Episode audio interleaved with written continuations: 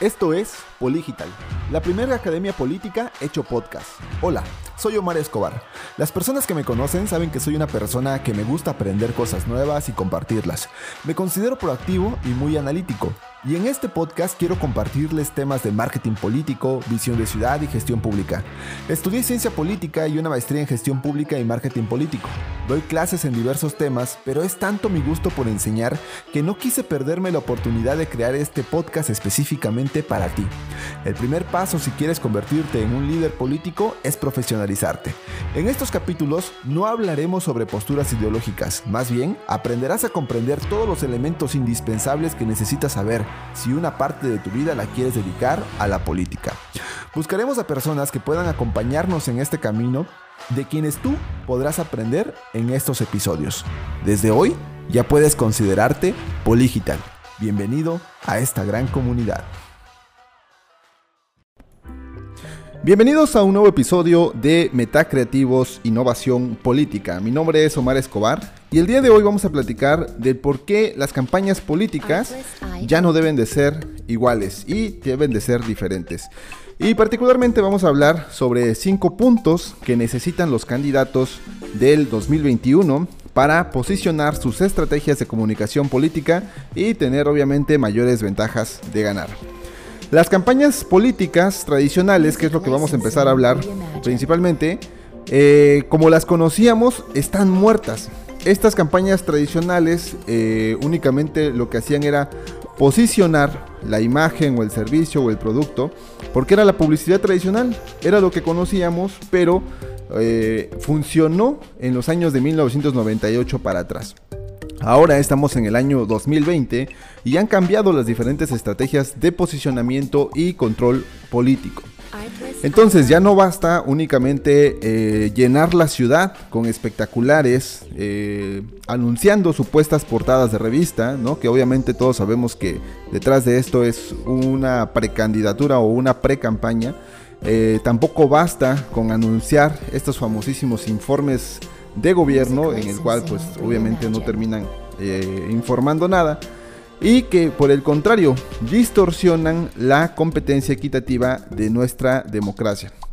La cantidad interminable de publicidad que se convierte en basura, pues ya no es la misma forma de publicidad tradicional que se venía realizando y necesitamos cambiar la publicidad. Ahorita tenemos diferentes herramientas, que es lo que vamos a platicar precisamente en este podcast de Metacreativos. Y vamos a hablar de cómo generar contenido digital ¿Qué es lo que tienes que hacer para armar una estrategia eh, de pauta digital? ¿Cómo comunicar la velocidad hacia una generación millennial y centennial que cada vez están más eh, exentos de su participación? ¿Y cómo generar mecanismos de participación eh, ciudadana? Entonces vamos a, a desglosar esto en cinco puntos, cómo pasar de una publicidad tradicional a una publicidad digital. Y debemos de tener primero en cuenta, en cuenta que la mentalidad del ciudadano ha cambiado. Esta mentalidad del ciudadano eh, cada vez más informado, cada vez más hiperconectado, porque precisamente la pandemia nos vino a cambiar todo, cambiar las industrias, cambiar los negocios, cambiar la política. Y no podemos esperar ni de los ciudadanos ni de los candidatos que la política se siga haciendo con los mismos esquemas tradicionales con el que funcionó anteriormente. Entonces, aquí vamos a ver esos cinco puntos de cómo eh, pasar de una publicidad tradicional a una publicidad innovadora o a campañas innovadoras. Y para eso, el primer punto debe de ser que las campañas políticas ya no deben de estar centradas en el candidato. Las campañas políticas del 2021 deberán estar centradas en el ciudadano. Y es que el ciudadano tiene necesidades, pero también tiene eh, deseos. Y muchas veces no es lo mismo lo que desea que lo que necesita. El candidato siempre pensó que él tenía la razón de las soluciones públicas y era lo que ofrecía en las campañas. Y decía, voy a solucionar este problema, voy a poner puentes aquí, hospitales acá, seguridad de este lado, sin considerar las necesidades del ciudadano. Por el contrario, el ciudadano a lo mejor lo que requería era universidades, escuelas, espacios públicos, que no coincidía necesariamente con lo que el candidato estaba ofreciendo. Entonces, en la forma en la que necesitamos hacer campañas deben de ser centradas en el ciudadano porque precisamente es el ciudadano el que va a conocer las verdaderas necesidades. ¿Quién conoce mejor el problema del servicio público del transporte? Pues el que hace uso del transporte público. ¿Quién conoce el problema de la seguridad?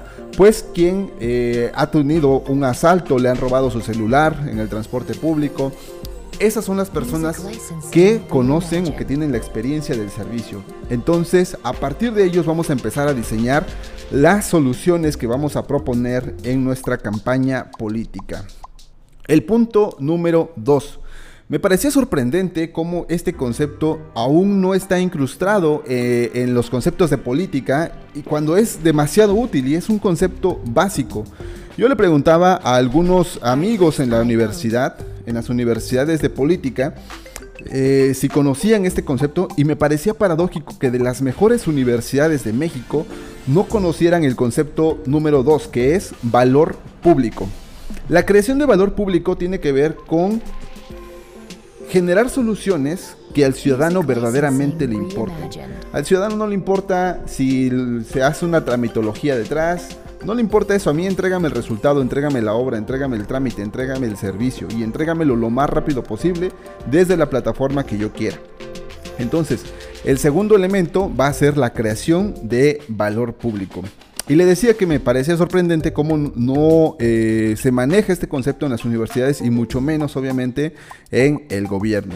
Entonces necesitamos empezar a crear campañas con valor público. El valor público tiene que ver con tres elementos principales. El primero de ellos es identificar necesidades relevantes. El segundo es eh, ofrecer soluciones eficientes. Y el tercero, que los ciudadanos lo identifiquen como tal.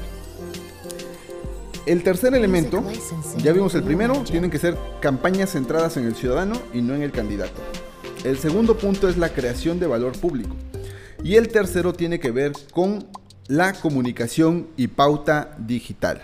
Creo que aquí es donde entra lo más interesante sobre las campañas. Les decía que anteriormente las campañas tenían que ser de tierra y armábamos unas brigadas que se acercaban de puerta en puerta para convencer a los ciudadanos de la intención del voto del hacia el candidato. Y veíamos a estos, estos espectaculares ¿no? que llenaban de basura prácticamente la, ciudad. Y, al final los espectaculares no resuelven problemas públicos, no debaten. Eh, es, es la campaña fácil porque es más fácil acercarte a un medio de comunicación que ya tiene una audiencia y prácticamente decirle entrevístame, montarte sobre su audiencia y mandar o comunicar un mensaje. Creo que el trabajo del candidato que, de quien pretenda ser candidato en el año 2021 tiene que ser un candidato que busque eh, generar soluciones basadas en el ciudadano, es decir, con base a sus necesidades. Y no únicamente montándose en los medios de comunicación, llenando la ciudad de espectaculares, eh, tirando basura. Eh, al final de cuentas se convierte en basura porque no está agregando valor público. Entonces, la comunicación y la pauta digital tiene que ver con el manejo de estas herramientas como Google Ads, eh, Google AdWords, Google Analytics, Facebook Ads, en donde tú generas o construyes desde este momento tu propia audiencia que creo que es algo de lo que nunca nos enseñaron a cómo construir una audiencia y ayudarle a resolver los problemas a esa audiencia. Obviamente la pauta digital, eh, que es un parte del contenido de Facebook Ads, tú lo puedes eh, segmentar, obviamente, por el número de población o la zona geográfica en la que tú quieres dejar caer un mensaje. Y la ventaja es que a partir de aquí empiezas tú a generar datos. Cuando estabas en una campaña, la gente únicamente decía, bueno, doña María se acercó con nosotros de la colonia Vicente Guerrero, eh, vive en la calle tal, pero no conocemos sus aficiones, no conocemos sus gustos, no, no conocemos su intención de voto, no conocemos eh, qué, siente, qué ve, qué, qué escucha en la calle. Entonces, las redes sociales son una ventaja o una herramienta de posicionamiento político que quien no sepa, que el candidato que no sepa ocupar estas herramientas digitales simplemente está rezagado. Y su campaña va a ser como lanzar una moneda al aire. Entonces, necesitamos crear contenido a través de videos, a través del celular, hacer grupos de WhatsApp y en estos grupos de WhatsApp grabarte, mandar un mensaje, hola, ¿qué tal? ¿Cómo está? Buenos días. Soy el candidato Omar Escobar, eh, candidato a diputado por la sección tal y te tengo un mensaje quiero que votes por mí porque eh, te ofrezco resultados, te ofrezco tal, tal, tal, tal, y entonces empiezas a generar familiaridad en tus audiencias. Obviamente podemos irnos a WhatsApp, podemos irnos a, este, a Facebook. YouTube no lo reconozco, no lo recomiendo mucho porque eh, su algoritmo es demasiado exigente y entonces no nos permite pagar dinero, pautar y colocar el mensaje en nuestra audiencia. Entonces yo prefiero irme por eh, plataformas digitales que sí me permitan pagar para poder llegar a mi audiencia, a diferencia de YouTube que no puedo pagar para llegar a una audiencia, simplemente tengo que eh, ser uno de los favoritos del algoritmo, pues para que me pueda impulsar mi mensaje hacia adelante. Eh, el cuarto elemento, después de pauta digital, es comunicar velocidad para atraer el voto millennial. Los millennials son aquellos que nacieron entre 1980 y el año 2000, mientras que los centennials son los que nacieron entre el año 2000 y 2010. Entonces, esta generación lo que está buscando es la comunicación de velocidad.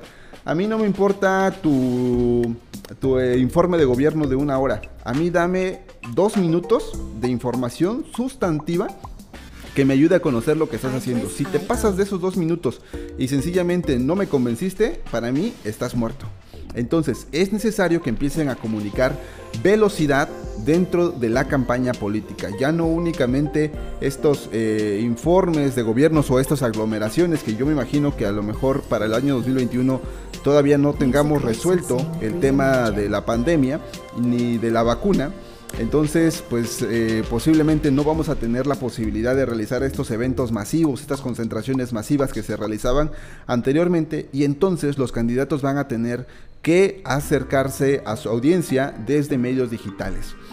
Eh, actualmente municipios, gobiernos estatales tuvieron que hacer uso de una herramienta de Zoom que estoy 100% seguro de que ni siquiera conocían la propia aplicación.